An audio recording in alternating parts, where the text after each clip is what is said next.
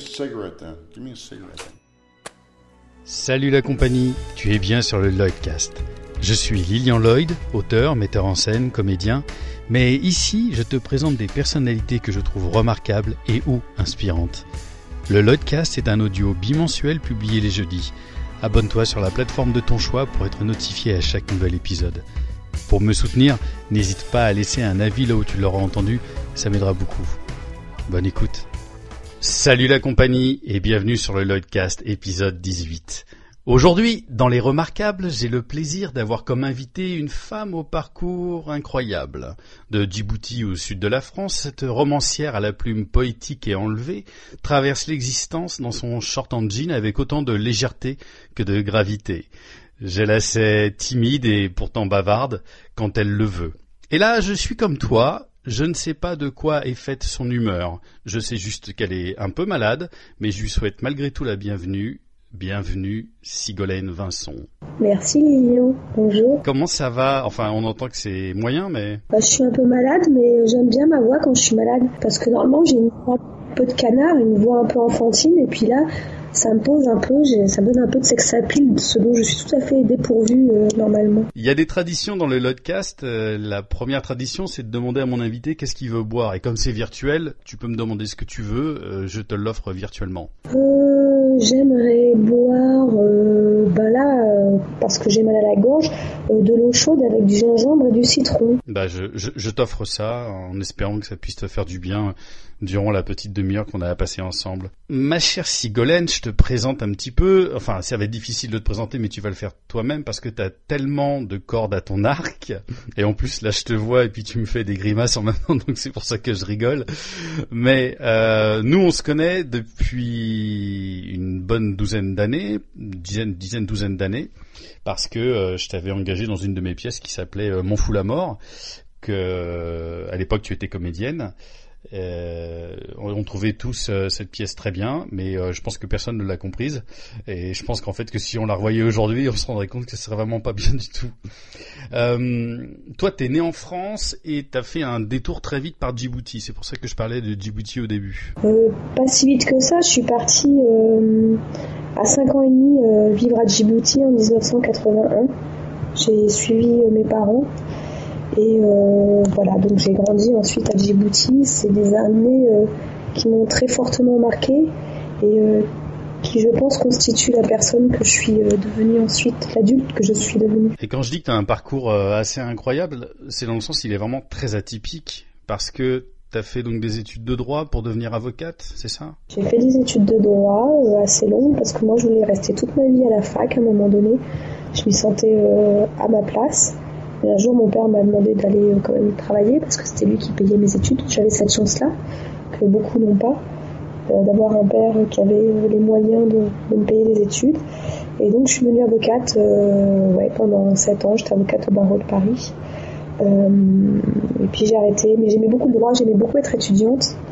En revanche, j'ai moins aimé être avocate. Voilà, c'est un métier que je trouvais très fort. T'étais dans quoi? T'étais dans le pénal? T'étais euh... J'étais généraliste, mais je faisais un peu de pénal, pas de pas de pas d'assises du, du correctionnel, et également beaucoup en droit du travail. J'avais une spécialité en, droit du travail parce que je voulais défendre euh, euh, les salariés, les travailleurs.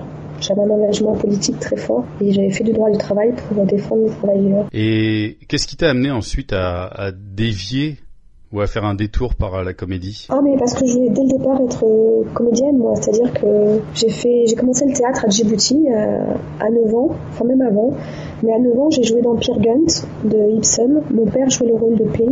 Et moi je faisais Elga, la petite sœur de Solveig. Et on jouait dans un théâtre assez incroyable euh, avec plusieurs niveaux de scène. le théâtre avait une jauge de 700 personnes à peu près. Et donc j'ai découvert le, le théâtre dans un voilà sur une scène en plein air avec un ciel très étoilé un ciel qu'on voit jamais évidemment en Occident, avec des ânes qui étaient en train de braire pendant qu'on jouait. Et donc voilà, j'ai cette, euh, cette expérience très forte à 9 ans. Ensuite, j'ai fait une école en, province dès l'âge de 13 ans. Et euh, ensuite, j'ai fait les cours Florent. Mais euh, très tôt, je sais, quand on me demandait quel métier tu veux faire à l'école sur petit papier, je marquais comédienne. Puis un jour, mon père m'a dit Bon, ça serait bien qu'après comédienne, tu me mettes entre parenthèses avocate ou avocat. Enfin, on en avait discuté avant, hein, bien sûr. Et puis un jour, euh, avocat est, venu devant et comédienne entre parenthèses, alors que c'est vraiment ce, ce dont je rêvais. Je, je, pensais que je mourrais si je ne devenais pas comédienne. Et bon, bah, je suis pas devenue comédienne et je suis pas morte. Donc euh, voilà. Et euh, bah, ce petit détour, ça a pris combien de temps de ta vie dans la, dans la comédie? La comédie? Ouais. Mais j'ai, quasiment jamais joué en fait. Oui, parce que En enfin, ce que je veux dire, c'est que donc t'as fait euh, Florent, après t'as fait Virio. Oui, j'ai fait cours Virio également ensuite après. Donc, mais ça, ça ne restait que des cours. Et tu sais, enfin, j'étais assez douée en cours et on te disait souvent, euh, les profs, euh, les stars des cours de théâtre ne deviennent jamais comédiens. Et je ne sais pas pourquoi.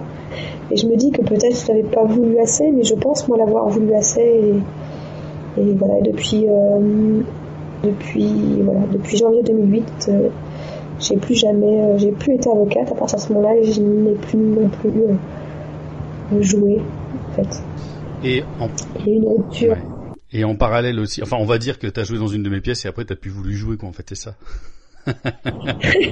Non, pas du tout, pas du tout. C'est, je m'épuisais dans le métier d'avocat et je m'épuisais à vouloir devenir comédienne, ce que je n'arrivais pas à être. Tu penses que c'était le métier qui était trop dur, le, le- en dehors hein, du métier. Enfin, quand je dis de métier, il y a il y a différentes facettes dans le métier de comédien. C'est euh, il y a celui où artistique est de jouer, et après il y a celui extrêmement compliqué de de passer de passer les castings, et les auditions, etc. Ah non, mais moi, mon père me disait, je parle beaucoup de mon père. Euh, me disait que c'était pas mon rêve qui était, qui était trop grand, c'était euh, le, chat de l'aiguille. C'est-à-dire que mon rêve n'était pas trop grand, mais la porte qui te permettait d'y accéder, lui, était trop petit. Tu vois? Donc, euh, et, c'est vrai qu'à partir du moment où euh, tu veux en vivre, ça devient compliqué. Et moi, je refusais de, de le faire en amateur et je et comme en même temps j'étais avocate c'était compliqué de courir les castings et surtout à une époque où quand j'avais 26 ans 28 ans euh, les agents me disaient que j'étais déjà trop vieille pour euh, espérer commencer donc voilà et j'aurais bien aimé faire du cinéma parce qu'il me semblait que euh, la technique du théâtre je l'avais pas tout à fait tu te rappelles j'arrêtais pas de de, de riper sur les mots de faire comment t'appelles ça des, des polonaises On disait ça des, en fait, quand tu accrochais, euh, euh, enfin quand tu accroches chez moi sur un sur un mot dans une pièce de théâtre, sur un texte, c'est qu'on on dit que tu fais des portugaises. C'est-à-dire que d'un coup, au lieu de parler, Ah, des Portugais, c'est moi, des tatidis des polonaises. Non, je pensais que c'était Portugais. Non, mais donc. euh, Parce qu'en fait, c'est né, c'est né d'un comédien qui s'appelle Jérémy Malavo et que quand il, il- parfois il parlait trop vite et quand il parlait, on avait l'impression que qu'il qu'il- qu'il disait le texte mais en portugais quoi. C'est pour ça qu'on on appelait ça des portugaises. bon, moi aussi, j'avais tendance à bouler Ouais. mon texte. Donc ensuite, tu petit à petit, alors t'avais coécrit des romans policiers. J'écrivais déjà euh, depuis très longtemps et j'espérais euh, être euh, publié. Et le premier livre publié en, va être donc un livre que j'ai coécrit, un roman policier, avec Philippe Clément, qui était mon compagnon de l'époque. Et, Et vous en avez fait deux, deux ou trois On en a fait Ouais. trois, euh, on a écrit deux par la suite. Et moi, en 2011, j'ai mon premier roman seul qui a publié chez Plomb, J'ai déserté le pays de l'enfance. Voilà. Comment t'es arrivé euh, après Donc, est-ce que ça t'a donné confiance en toi le fait de coécrire? Alors, c'est assez rare quand même de coécrire un roman, d'une part. Enfin, en tout cas, euh, de mon point de vue, j'ai l'impression que c'est assez rare parce que l'écriture est toujours quelque chose. euh, c'est un voyage un peu en solitaire quand même, et, de travailler, euh, de travailler à deux comme ça. Comment tu Est-ce que tu penses que ça t'a permis de te donner suffisamment confiance pour ensuite présenter tes textes en ton propre nom? Ah non, c'est pas la confiance, parce que mes textes en mon propre nom, je les, je les proposais déjà, ils étaient refusés. Non, ce que j'ai appris dans la coécriture, c'est à, écrire quelque chose que t'as pas, que t'as pas pensé toi, que tu n'as pas imaginé toi. Parce que l'histoire était euh, imaginée par Philippe et moi, je savais qu'à la dérouler. Ce que j'ai appris, c'est à, la contrainte. C'est-à-dire, euh, parce que le roman policier euh, doit répondre à certains codes.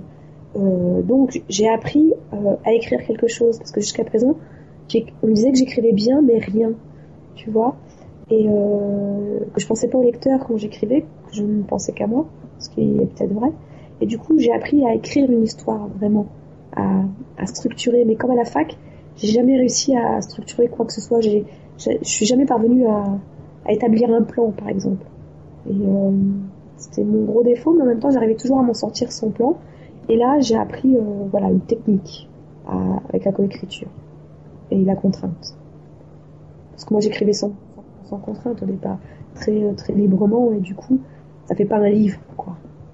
Ça fait euh, ça fait de l'écrit, et ça fait pas un roman. Je me rappelle quand tu, au moment où tu écrivais euh, J'ai déserté le pays de l'enfance, tu travaillais avec, euh, alors peut-être que tu travailles encore avec, mais avec euh, un, un, éditeur. Oui, alors qui est pas le même. Alors là, c'était Denis Et tu m'avais dit que c'était assez étrange parce que moi je connaissais pas du tout ce travail-là. Tu, tu, tu peux nous raconter un peu ce que c'est le parce qu'on peut s'imaginer que euh, l'écrivain c'est le mec qui envoie son bouquin qui dit bon bah voilà vous l'éditez ou pas. Mais en réalité, il y a aussi des, éditeurs, qui travaillent avec l'écrivain. Et là, mon éditrice, Lisa Biotto, qui est mon éditrice depuis euh, Courir après les ondes, mais qui avait également été lectrice de J'ai déserté le pays de l'enfance parce qu'elle était à l'époque stagiaire chez Plomb, on retravaille beaucoup. C'est-à-dire que je lui envoie un premier jet et après, elle me fait euh, retravailler euh, plus sur le fond que sur la forme, mais également sur la forme. C'est-à-dire, elle voit quand, quand ça va pas, quand le, récit perd de l'intensité, mais aussi quand il y a des incohérences dans la psychologie euh, des personnages. Et moi, j'aime terriblement euh, retravailler, et j'aime beaucoup travailler avec Lisa, comme j'aimais beaucoup travailler avec euh, Denis. un peu moins avec mon éditeur du, Caillou, Frédéric Martin, qui lui laisse une plus grande liberté et, lui a, le parti pris de ne pas retoucher au texte des, auteurs. Avec Lisa, on travaille beaucoup et, comme je parlais tout à l'heure de la contrainte avec Philippe Clément, J'aime bien cette contrainte. Alors, je sais pas si c'est parce que ça me ramène à l'école, euh, que j'aimais beaucoup. Mais euh, voilà, j'aime bien euh, cet exercice-là. C'est-à-dire faire un effort intellectuel pour essayer de parvenir à ce que le professionnel veut. Parce que moi, je suis pas une professionnelle. J'écris, mais je suis pas une professionnelle. Je suis pas de ce métier-là. Et, Lisa, du coup, les éditeurs savent, eux, c'est leur métier, le livre. Parce qu'on peut écrire hein, dans son coin, on des poèmes, on pourrait écrire plein de choses, mais à côté, il y a les professionnels du livre. Et un livre, ce n'est pas forcément un écrit. Enfin, je sais pas enfin, ce que je veux dire. si, si, si, si. Mais justement, est-ce que tu te euh, définis aujourd'hui quand même comme romancière? Tu peux aussi Oui, oui, je me suis. C'était très long, mais là, aujourd'hui, je pense que au bout de quatre livres seuls et trois autres coécrits, j'arrive à dire que je suis, je suis romancière. Ah, c'est très récent. Et hum, on parlera de, de, de, ta méthode après d'écriture parce qu'il y a un petit personnage euh, qui, qui, qui, qui, viendra te, te, scruter et qui nous dira ce qu'il pourra voir. Mais euh, c'est d'où pour toi l'écriture? À quel moment est-ce que tu as senti un moment où tu as eu ce, cette nécessité ou ce besoin, enfin, ce qui est la même chose d'ailleurs, cette nécessité d'écrire? Très tôt parce qu'en fait j'ai, moi j'ai commencé par écrire des lettres d'amour en fait et euh... Donc euh, voilà, j'ai écrit des lettres d'amour et puis euh, qui n'étaient pas vraiment des lettres d'amour puisque j'écrivais des, histoires un peu comme chez Razak dans les mille nuits. J'écrivais quatre histoires par semaine à la personne que j'aimais. Et, euh, et, voilà, et un jour cette personne n'a plus voulu m'être. Et je me suis dit que le seul moyen pour elle et pour moi, surtout pour moi, de lui faire lire ce que, ce que j'écrivais, c'était d'en faire des romans. Et ce qui voulait dire aussi c'était que d'autres personnes allaient m'aider. Là encore, il y a une contrainte. Non, ce que je veux dire, c'est à partir du moment où euh, cette personne à qui tu écrivais ces, ces lettres d'amour n'a plus voulu les, les lire, donc c'était une contrainte. Donc il a fallu passer par un autre moyen pour qu'elle puisse continuer à les lire encore. Oui, avec d'autres codes, avec des règles à respecter, celles du roman, parce que j'allais pas non plus euh, publier des lettres qui n'avaient aucun intérêt voilà, pour le lecteur, en dehors du lecteur à qui ces lettres étaient adressées il fallait passer par le roman et donc euh, euh innover. Et, c'est un exercice, c'est un vrai travail d'écrire un roman. C'est pas, enfin, pas inné chez moi. Et c'était du travail surtout. En rédaction, j'étais carrément nulle quoi à l'école. Alors que j'y mettais beaucoup de bonne volonté, mais j'étais très mauvaise. Et est-ce que tu as euh, dans, dans, dans l'écriture des, des maîtres, des gens qui t'ont profondément inspiré? Euh, Forcément, oui, parce que je suis une grande lectrice, une grosse lectrice. Euh, Romain Gary en premier, euh, mais également tous les classiques. Euh, j'aime beaucoup Émile Zola, j'aime beaucoup Balzac, Flaubert, enfin tous quoi, Victor Hugo évidemment, et la poésie Arthur Rimbaud, Baudelaire. Donc j'ai beaucoup, mais je pense que Romain Gary est assez fondateur pour moi. Pourquoi? Voilà. Parce qu'en plus c'était un Pourquoi? Parce que d'abord, il a vécu à Djibouti, comme moi. Ensuite, parce que parce que c'était une fêlure sur pattes, quoi. Et, euh, et, euh, je sais pas, je... l'homme me fascinait au-delà de, de l'écrivain.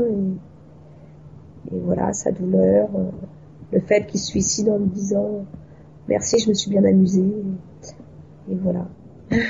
Dans ton parcours aussi, tu t'es retrouvée à être chroniqueuse judiciaire chez Charlie Hebdo. Comment c'est comment c'est arrivé ça? Alors c'est arrivé euh, parce que Patrick Pelou euh, a lu mon premier roman, J'ai déserté le pays de l'enfance, et, et il avait, euh, on avait une connaissance commune, Caroline Mouton, et avant Lily, et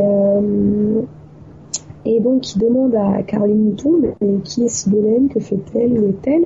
Et quand Caroline lui dit, bah, elle est dans une caravane en Corse, elle est réceptionniste dans un camping, T'as Patrick Pelou qui dit Ouh là là, elle est en danger, faut que j'aille la chercher. c'est vrai que j'avais j'avais j'avais oublié de, de, de compter ce, cette étape aussi de ta vie. Ouais, et donc euh, il prend contact avec moi, il m'explique que à Charlie Hebdo, ils aimeraient bien avoir comme un canard enchaîné une chronique judiciaire et euh, si je peux, sur mes souvenirs d'audience, euh, écrire quelques chroniques. Alors moi, sais, Charlie Hebdo, je lisais ça tous les mercredis. Puis en 80, dès 92, quand ça avait repris, comme j'étais en fac de droit, il euh, fallait lire toute la presse. Et mercredi, évidemment, je lisais le canard enchaîné et Et donc je rentre le soir dans ma caravane. Je dévide une rallonge pour brancher euh, mon ordinateur et je me branche à la borne du camping. Et j'écris euh, quatre chroniques de mes souvenirs d'audience. Et Patrick Pelou m'avait donné l'adresse mail de, de Charb. Et donc j'envoie à Charb et euh, peu de temps après, on me dit, bon, ben, euh, tu, intègres Charlie à la rentrée en septembre 2012. Et au mois d'août, j'ai vu Charb et Patrick Pelou débarquer au camping.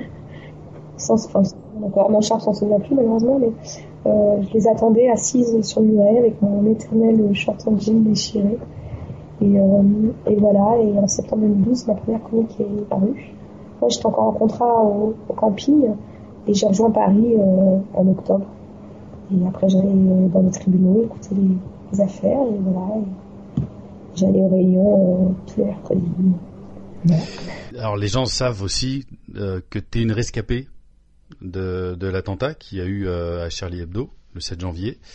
Euh, bon, tu en as déjà suffisamment parlé. Enfin, si on veut, si on s'intéresse à ça, tu en as parlé sur pas mal de médias de ce qui s'est passé. Euh, euh et, et j'ai pas du tout envie de faire de sensationnalisme euh, ici.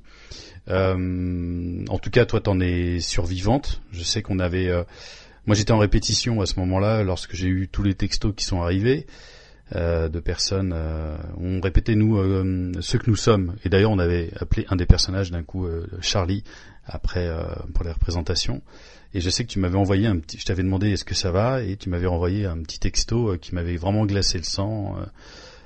qui était voilà où tu décrivais un petit peu ils sont tous morts il y a du sang partout et j'étais enfin moi ça m'avait évidemment bouleversé mais de, de, très loin donc toi on n'imagine même pas euh, les années passent. Maintenant, euh, est-ce que euh, j'imagine que forcément le 7 janvier, à un moment, il y a toujours quelque chose qui, qui se déroule en toi. Comment tu vis avec ça? En fait, c'est devenu une, ça fait partie intégrante de moi. C'est, c'est presque comme ma, couleur de yeux, ma couleur de cheveux. Après, il y a ceux qui s'intéressent de savoir quelle couleur exactement ont mes yeux et, voilà, je peux approfondir la question avec ceux qui le veulent, avec ceux qui ne veulent pas, je le fais pas. Mais voilà, ça me constitue, ça fait partie euh, de, mon organisme, de, forcément ça a dérangé euh, même ma physiologie puisque ça atteint le cerveau, etc. Mais donc voilà, ça fait partie de moi, mais comme si ça avait toujours fait partie de moi depuis le début en fait. C'est assez étrange, j'ai l'impression que ça me constitue depuis l'origine, comme Djibouti me constitue. Euh, donc voilà, alors des fois j'ai des périodes de, chagrin, euh, je fais en sorte de, ne pas convoquer les images parce que si je les convoque, je peux les convoquer et elles sont très précises. Mais euh, je fais en sorte. avant, elles venaient toutes seules. Hein. maintenant, je, si je veux qu'elles soient là, il faut que je les convoque. Mais voilà, donc je n'oublie pas, j'oublie pas ceux qui sont morts. j'oublie rien de cet instant-là, en fait, de la rencontre avec shérif Kouachi. mais voilà, je, je vis, quoi. C'est-à-dire, à partir du moment où il me laisse en vie, ben, j'ai pas grand chose d'autre à faire que continuer à vivre tel que je l'ai toujours vécu, quoi. Euh, voilà, il manquerait plus j'ai de, de sourire, tu vois. Ce serait bête de, de de. Mais euh, tu avais fait une interview une fois avec euh, Lise Lucet, je crois. Euh, et, et, et, la manière dont on avait parlé, euh, c'est vrai que je pense que ça pouvait interpeller ou voire choquer parce que tu parles des yeux de Kouachi qui te qui. Et oui, les yeux, les yeux doux. Oui, je sais parce que ça me poursuit encore ces yeux doux.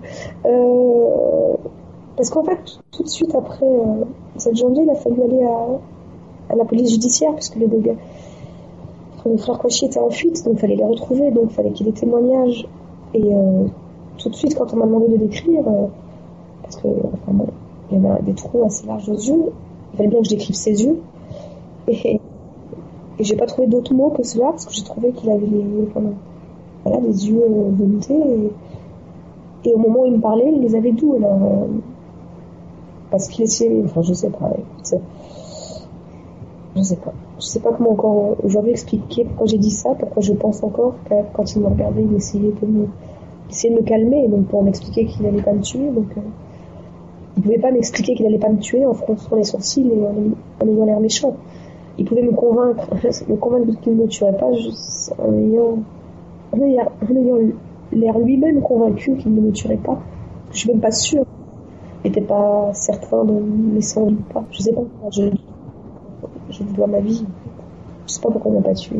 Et il y a un épisode après, euh, lorsque tout le monde s'était rassemblé à la, à la République, euh, et ce moment où tu rigoles lorsque Hollande passe à côté de, de toi.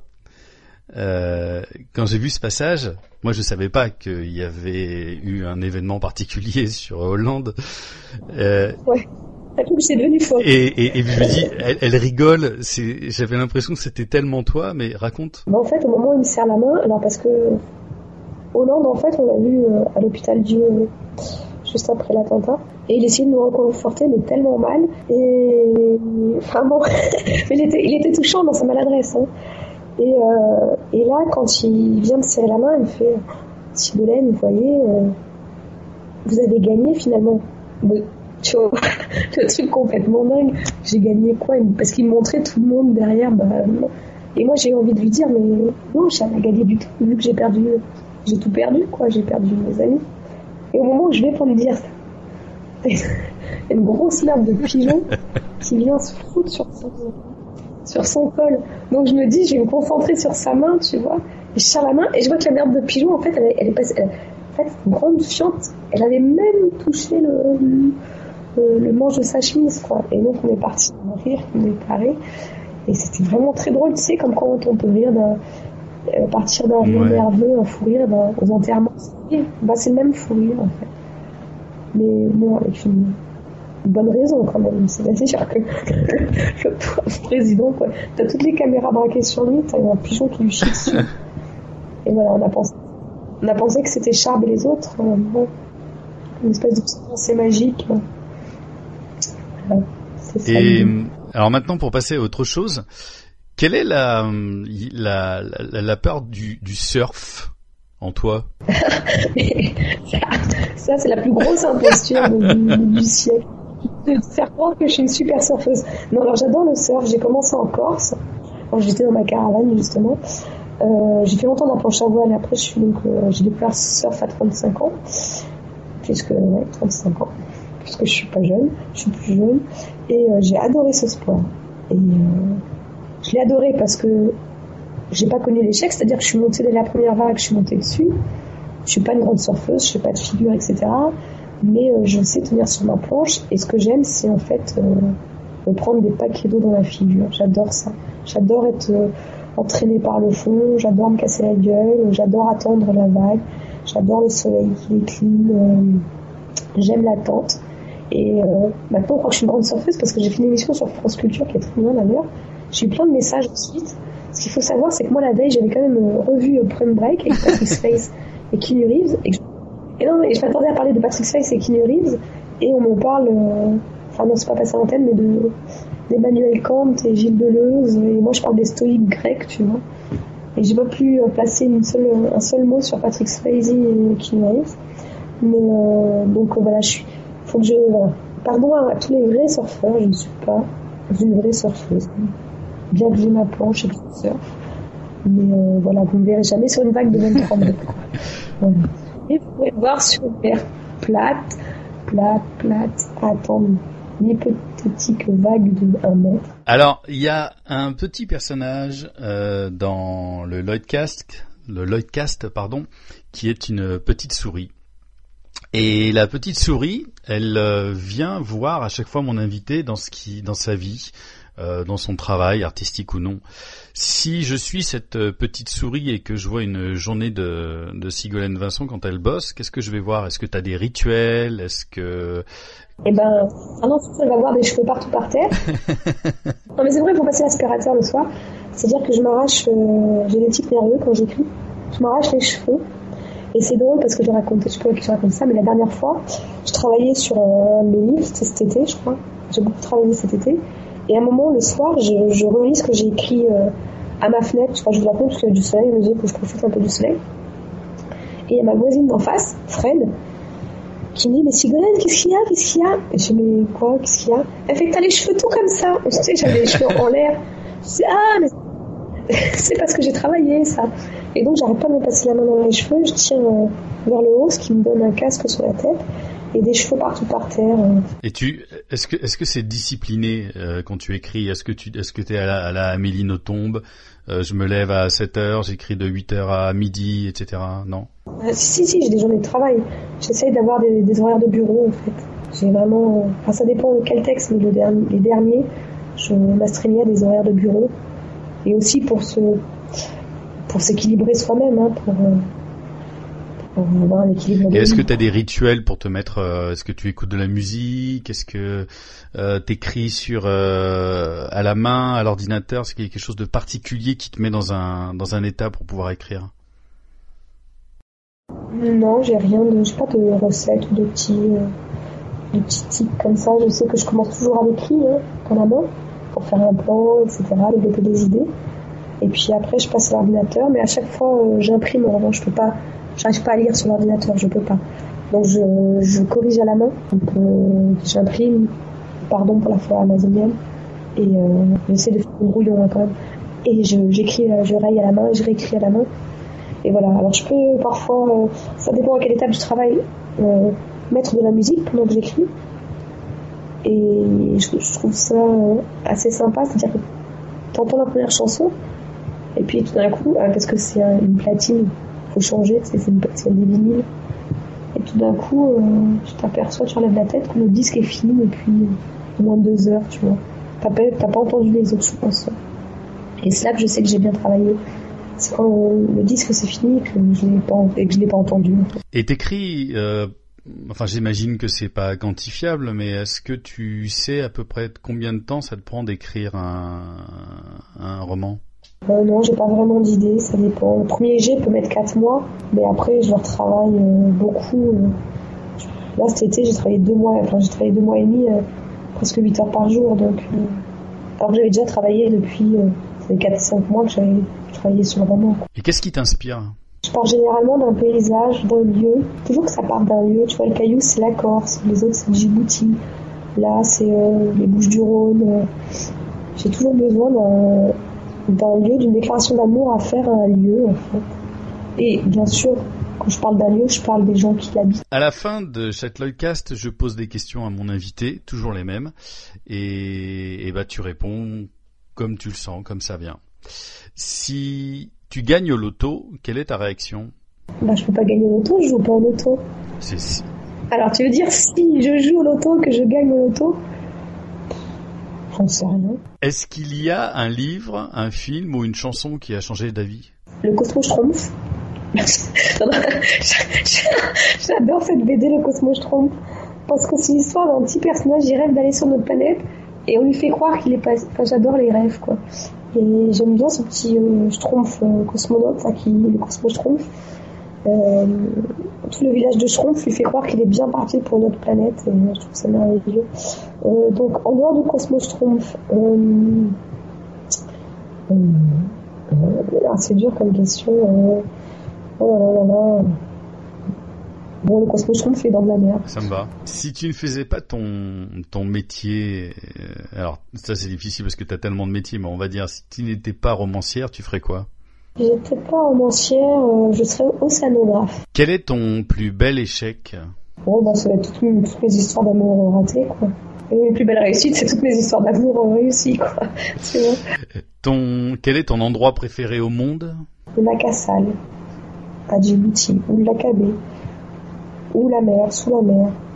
Enfin, Djibouti, quoi. Il y a un mot euh, américain qui est le motto, qui est, euh, qui est en gros la motivation au quotidien. Est-ce que tu as une, euh, une, une phrase comme ça qui te motive au quotidien, comme une espèce de petite devise? We gonna need a bigger boat. C'est dans les dents de la mer. J'ai besoin, nous, aurons- nous aurons besoin d'un plus gros bateau. Ce que ça veut dire, j'adore cette phrase. C'est devenu une, une, une citation, enfin une locution aux États-Unis. Voilà. Quel est ton mot préféré? Coryphène. Dorade coryphène. C'est une dorade, soit elle est très grosse, elle a des très très belles couleurs sous l'eau. Elle peut avoir, elle est très irisée, elle est dorée, elle peut être rose un peu. Et dès que, si elle est pêchée, dès que tu la sors de l'eau, et ben tout connement elle devient grise comme tous les poissons sortis de l'eau. Alors que quand elle est dans l'eau et qu'elle nage, elle est sublime, la couleur d'un arc-en-ciel. Et dès qu'elle est sortie de l'eau, ben elle est toute, ben, toute, euh, toute fade. Dans tous tes métiers, c'est lequel que tu préfères? Pas écrivain, je sais pas si c'est un métier, enfin on veut nous faire croire que ça n'est pas un. Ton actu euh, dans les dans les semaines, dans les mois à venir? Euh, je, vais, je vais partir euh, euh, à la mer, à Djibouti. Ensuite, normalement, je reçois plein de messages, excuse-moi, je comprends pas. Ensuite, normalement, si, si j'ai rendu mon texte, mon nouveau texte à Lisa, mon éditrice, et si ça lui plaît, s'il n'y a pas trop de corrections à apporter de nouveau, euh, ça sortira peut-être en mars 2019. Et j'aimerais bien que ça sorte en mars 2019. Et sinon, il y a Les Jouisseurs qui sort euh, en poche chez Pocket au mois de janvier. Donc, euh, donc voilà un livre un peu particulier que les gens ont trouvé un peu pas abscon mais difficile d'entrer dedans. Mais il sort malgré tout en poche. Alors j'espère qu'on trouvera un nouveau lectorat. Bon, merci Sigo de ce petit moment passé avec toi. Je te remercie. C'était sympa. Fait longtemps parce qu'on s'était pas vu. Eh ben, je t'embrasse, merci à toi et à tout bientôt. Et voilà, c'est tout pour aujourd'hui. Mais tu peux retrouver tous les épisodes précédents sur Apple Podcast, mon blog sur WordPress, PodCloud ou mon Facebook officiel. Et merci de me laisser un petit commentaire si tu veux bien me soutenir. On se retrouve jeudi dans 15 jours. D'ici là, porte-toi bien. Salut la compagnie.